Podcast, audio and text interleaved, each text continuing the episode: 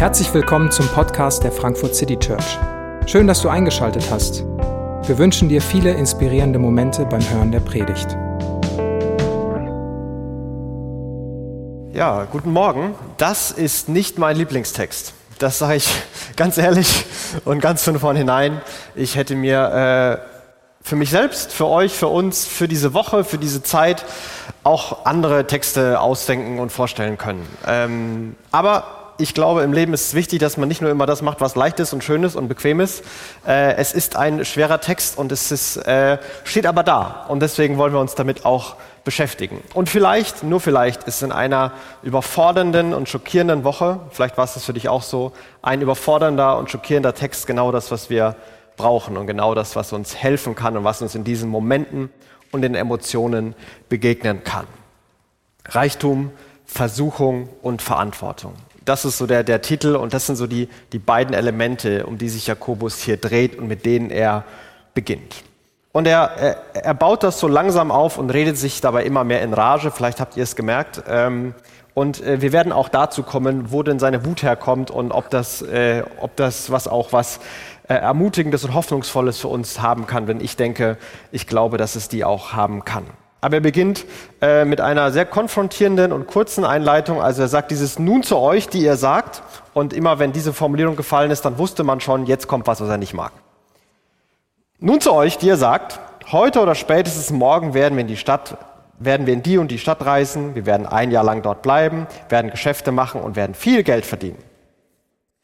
Ähm, was genau an dem Satz ist denn so konfrontierenswert? Was genau an dem Satz ist denn so schlimm? Also, die, die sagen, heute, vielleicht morgen, so ein bisschen Flexibilität aber noch eingebaut, ne? Ähm, da gehen wir in die und die Stadt, da reisen wir hin. Ähm, wir müssen dahin reisen, weil wir da Geschäfte machen. Wir wollen Geld verdienen. Wir ähm, sind uns selbstbewusst. Wir trauen uns auch zu, dass wir da Geld verdienen. Wir, wir gehen da auf Geschäftsreise, die wird erfolgreich sein, dann kommen wir wieder. Was genau ist denn dein Problem? Und solche Sätze so oder so in der Art, finde ich, sind so ein bisschen Frankfurter Lebensgefühl, oder nicht?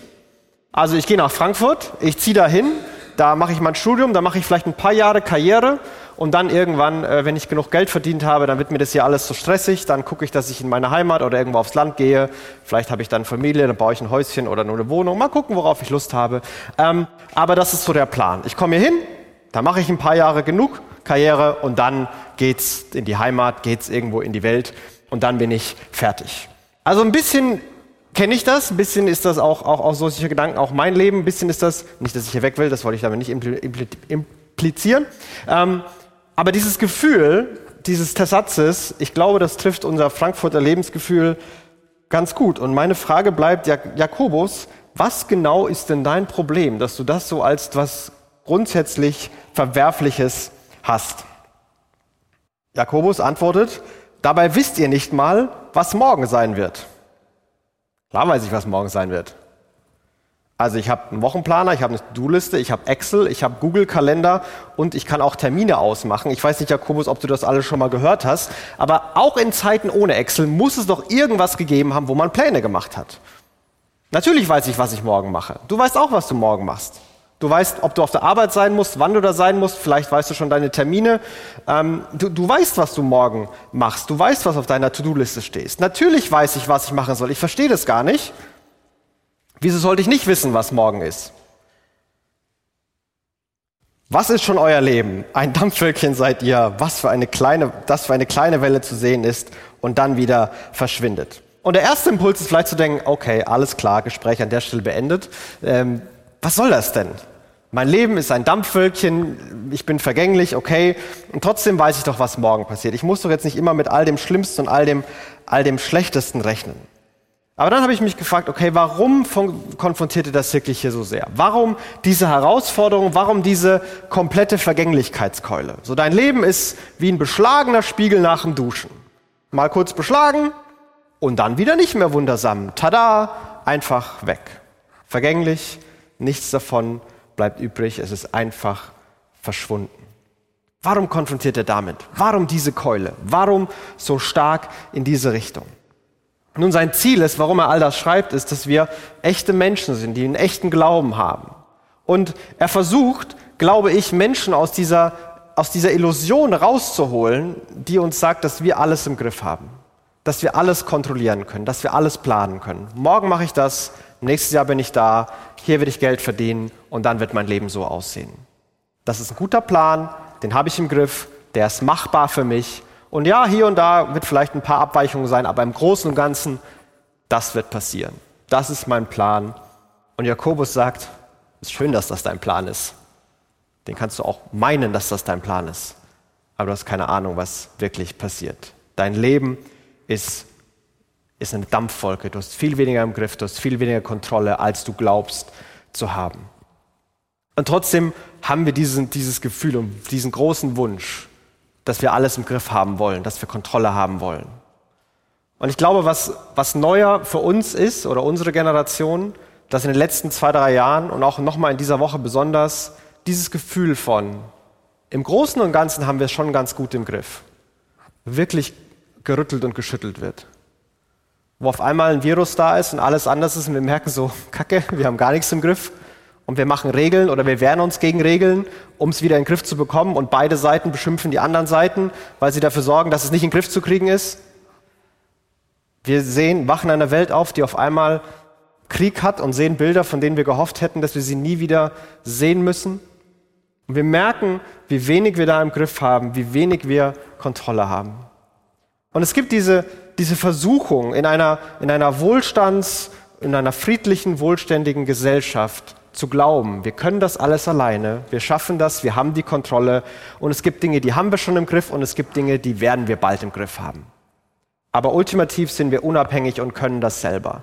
Denn all diese Sätze, hey, ich mache das so und dann wird das passieren, dann wird das passieren und das ist mein Lebensplan, die hängen ab davon, dass das alles irgendwie machbar, planbar, kontrollierbar und vor allem in meiner Hand ist, dass ich unabhängig bin.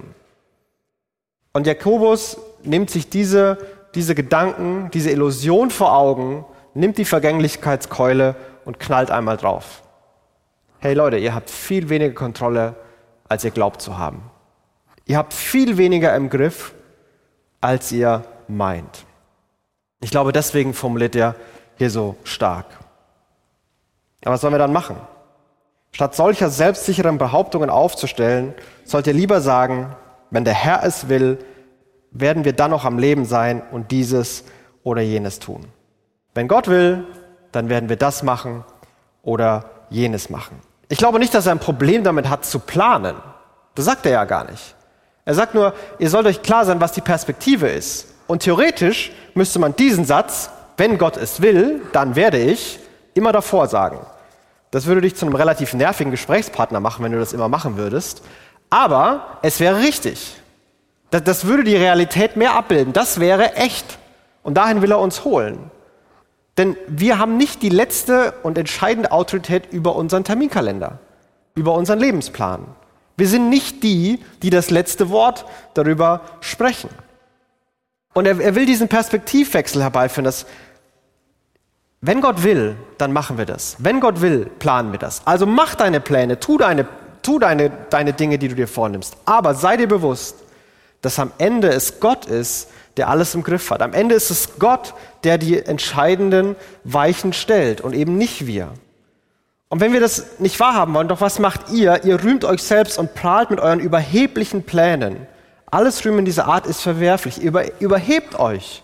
Ihr bringt euch in eine Position, die, die ihr nicht habt. Ihr macht euch selber zu jemandem, der die Zukunft garantieren kann. Die Zukunft kann nur Gott garantieren. Ihr könnt die Zukunft nicht garantieren. Ihr seid abhängig. Ihr seid vergänglich. Und er, und er, er will uns diese, auf diese Vergänglichkeit zurückwerfen. Das scheint gar kein Problem zu sein für ihn.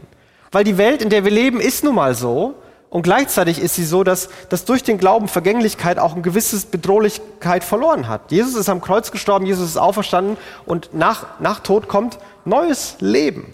Und darauf beruft er sich. Und er, und er macht das so stark, weil er in die Realität holen will. Denkt also daran, wenn jemand weiß, was gut und richtig ist und es doch nicht tut, dann macht er sich schuldig. Bevor er diese großen Pläne macht, was nächstes Jahr kommt, was ihr in drei Jahren macht und was in zehn Jahren euer Leben sein wird, wenn was Gutes vor dir liegt und du machst es nicht, dann machst du was falsch. Welche guten Sachen liegen jetzt vor dir? Es ist so leicht, sich in Masterplänen zu verlieren, sich in Sorgen über alles, was sein könnte. Masterpläne sind die positive Aspekt, das, was ich alles haben will, was gut läuft. Sorgen sind das Negative, was alles schiefgehen will, wird. Und es ist so leicht, sich in beidem zu verlieren und zu vergessen, dass Menschen meiner Umgebung sind, für die ich verantwortlich bin, um die ich mich kümmern kann und kümmern soll. Dass ich Aufgaben habe, die hier und heute praktisch meine Verantwortung sind, die gut sind. Es ist nicht okay, den ganzen Tag vor dem Tagesschau Newsticker zu sitzen und die Arbeit nicht mehr zu machen. Das ist nicht in Ordnung. Wir haben eine Verantwortung hier und jetzt. Und wenn ich den ganzen Tag jedes Interview sehe und lese und mache, dann trage ich nichts zum Frieden bei. Es ist gut, sich zu informieren, es ist gut, sich dem ins Auge zu schauen es ist gut dafür zu beten und das zu tun. Aber es gibt Menschen in deiner Umgebung, die dich brauchen. Es gibt Dinge, die deine Verantwortung sind, die Gott dir aufgetragen hat. Mach die.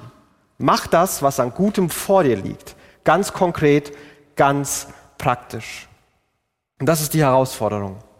Und ich muss sagen, für mich ist das, macht das mein Leben auf unglaublich lebbar. Ich weiß nicht, was ich gegen globale Krisen tun soll. Ich kann hier und da bruchstückhaft was machen. Und das versuche ich auch. Ich weiß nicht, was mein großer große Masterplan in meinem Leben sein will. Ich habe Wünsche und mache mir Gedanken. Aber ehrlich gesagt, ich habe keine Ahnung, wie ich da hinkomme oder ob ich da hinkomme.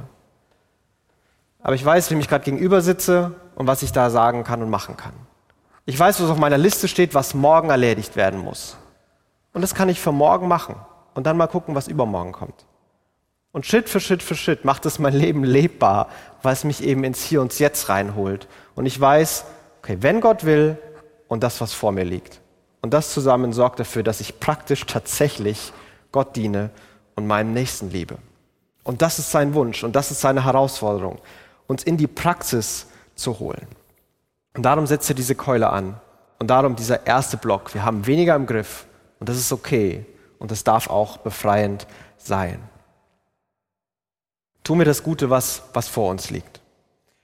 Eine zweite Herausforderung, die in diesem Text äh, anspricht, wo er wieder die gleiche Formulierung sagt. Und nun zu euch. Äh, jetzt kommt wieder jemand, den er nicht leiden kann, und diesmal sind es die Reichen. Nun zu euch, ihr Reichen. Weint und klagt wegen alles Unheils, das über euch hereinbrechen wird. Ich weiß nicht, wie viele Reiche sich das gerne anhören und ob sich das Reiche gerne anhören, aber er sagt das. So ein kleines bisschen bei Reichen atme ich immer auf, weil reich sind immer nur die anderen. Es gibt immer Leute, die haben mehr als ich. Das, das bin nicht ich, so reich sind die anderen. Ähm, und ich hoffe mal, er sagt jetzt nicht, was mich da irgendwie mit reinzieht und was mich damit reinholt. Der Tag kommt, an dem euer Reichtum verrottet sein wird. Motten werden eure Kleider zerfressen haben und euer Gold und Silber wird von Rost überzogen sein. Dieser Rost wird ein Beweis gegen euch sein und euch zugrunde richten. Ja. wird euch zugrunde richten, als wäre er als Feuer, das euer Fleisch verzehrt. Und ihr habt Reichtümer angehäuft und das, obwohl wir am Ende der Zeit leben.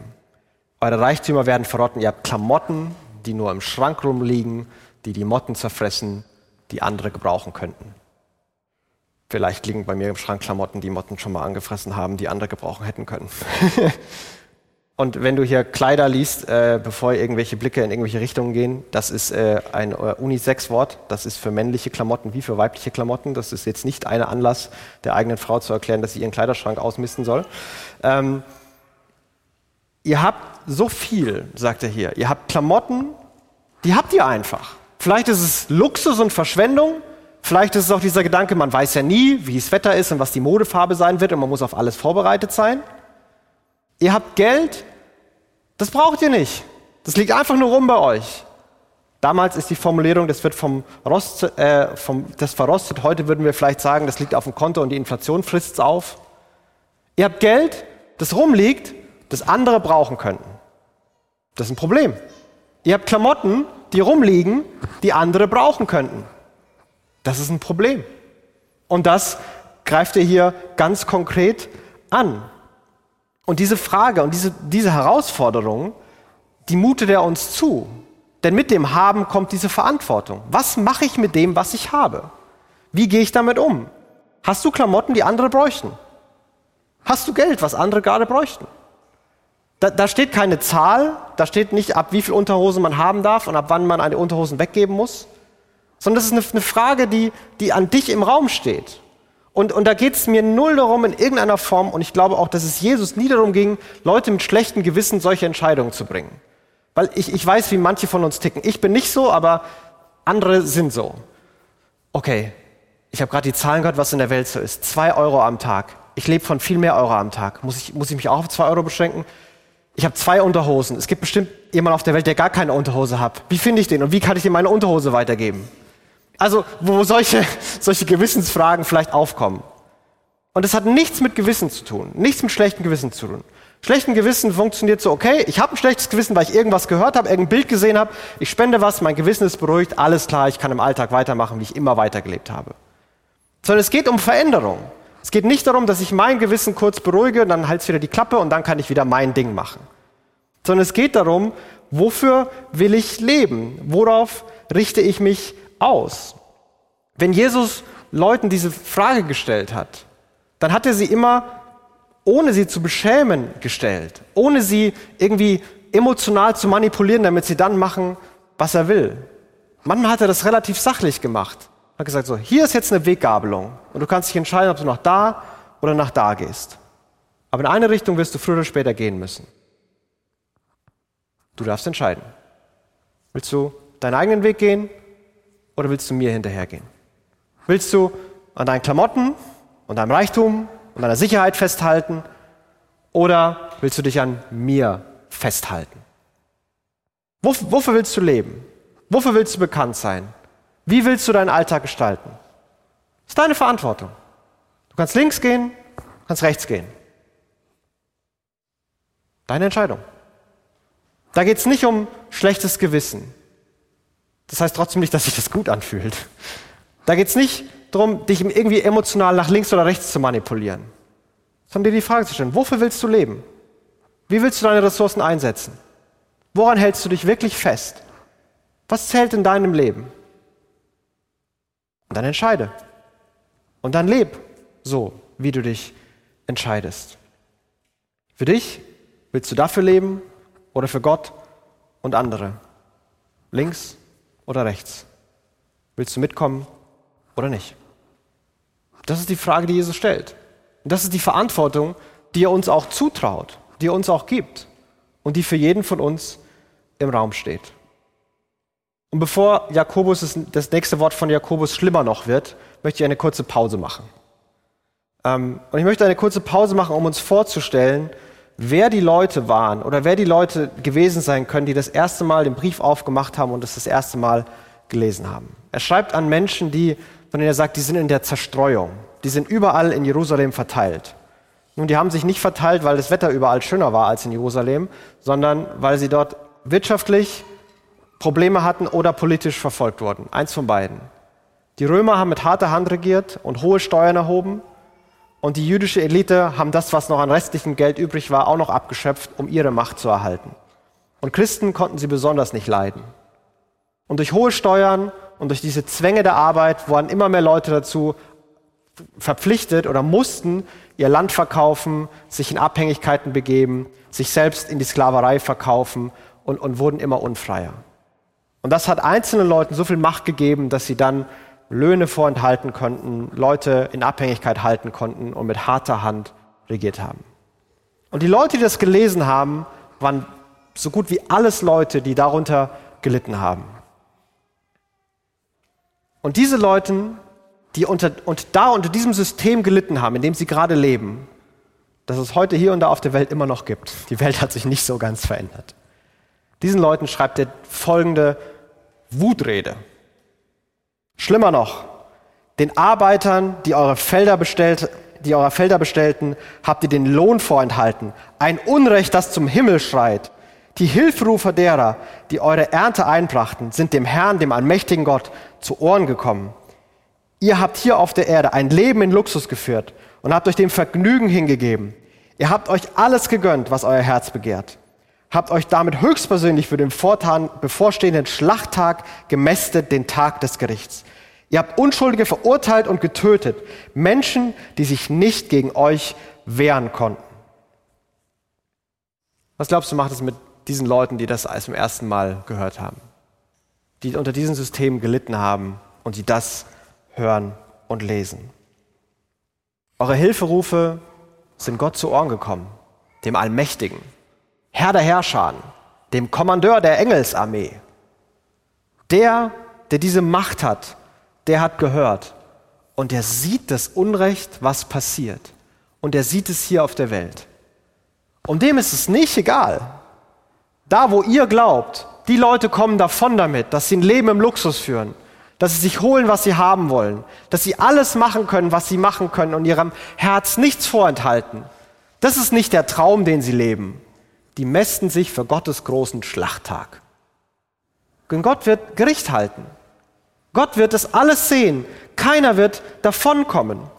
Und da, wo Unschuldige verurteilt werden, da, wo Unschuldige getötet werden, da, wo sich Menschen nicht wehren können, Gott wird sich für sie zur Wehr setzen.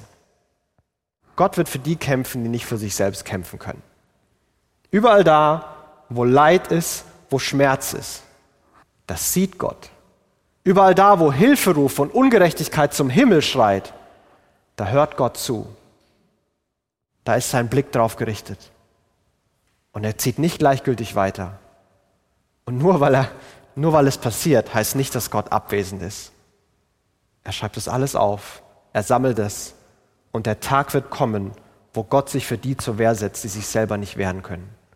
Wo Gott für Gerechtigkeit sorgen wird und wo keine Rechnung offen bleibt. Wo kein Mächtiger in Politik und Wirtschaft, kein Einflussreicher in Gesellschaft, keiner, der das Spiel so gespielt hat, andere ausgenutzt hat, damit er selber leiden kann.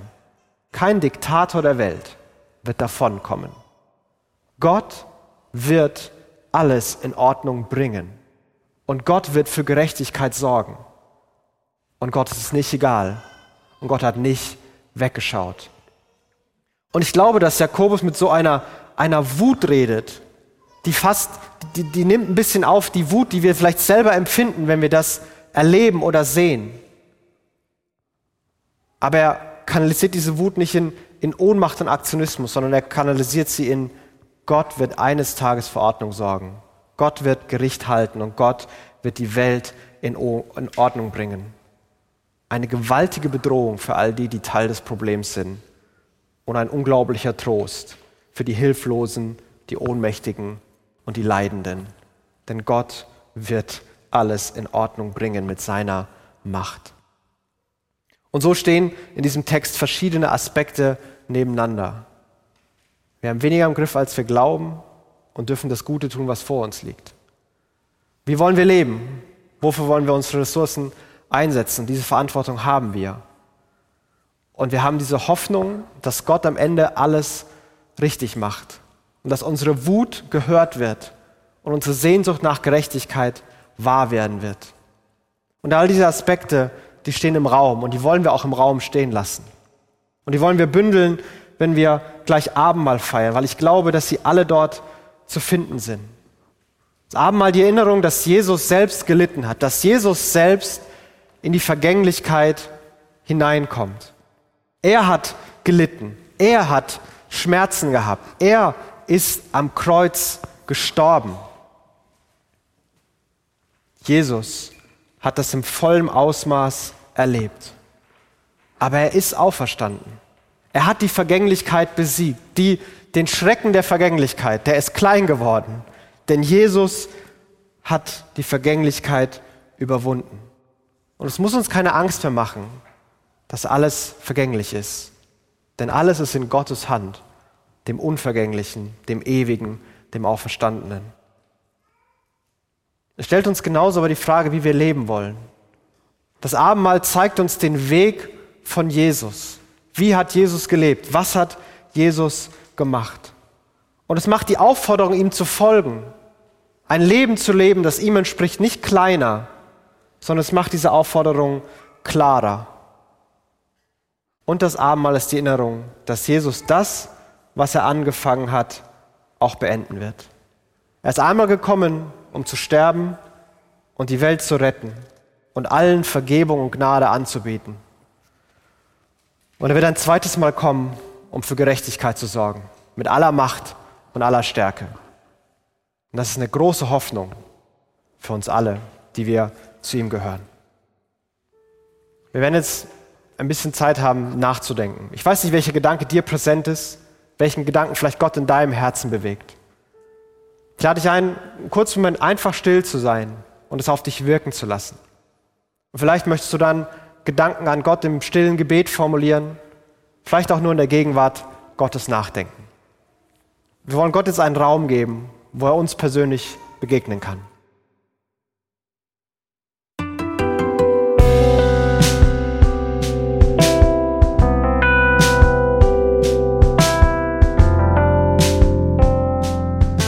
Hoffen, die Predigt hat dich inspiriert.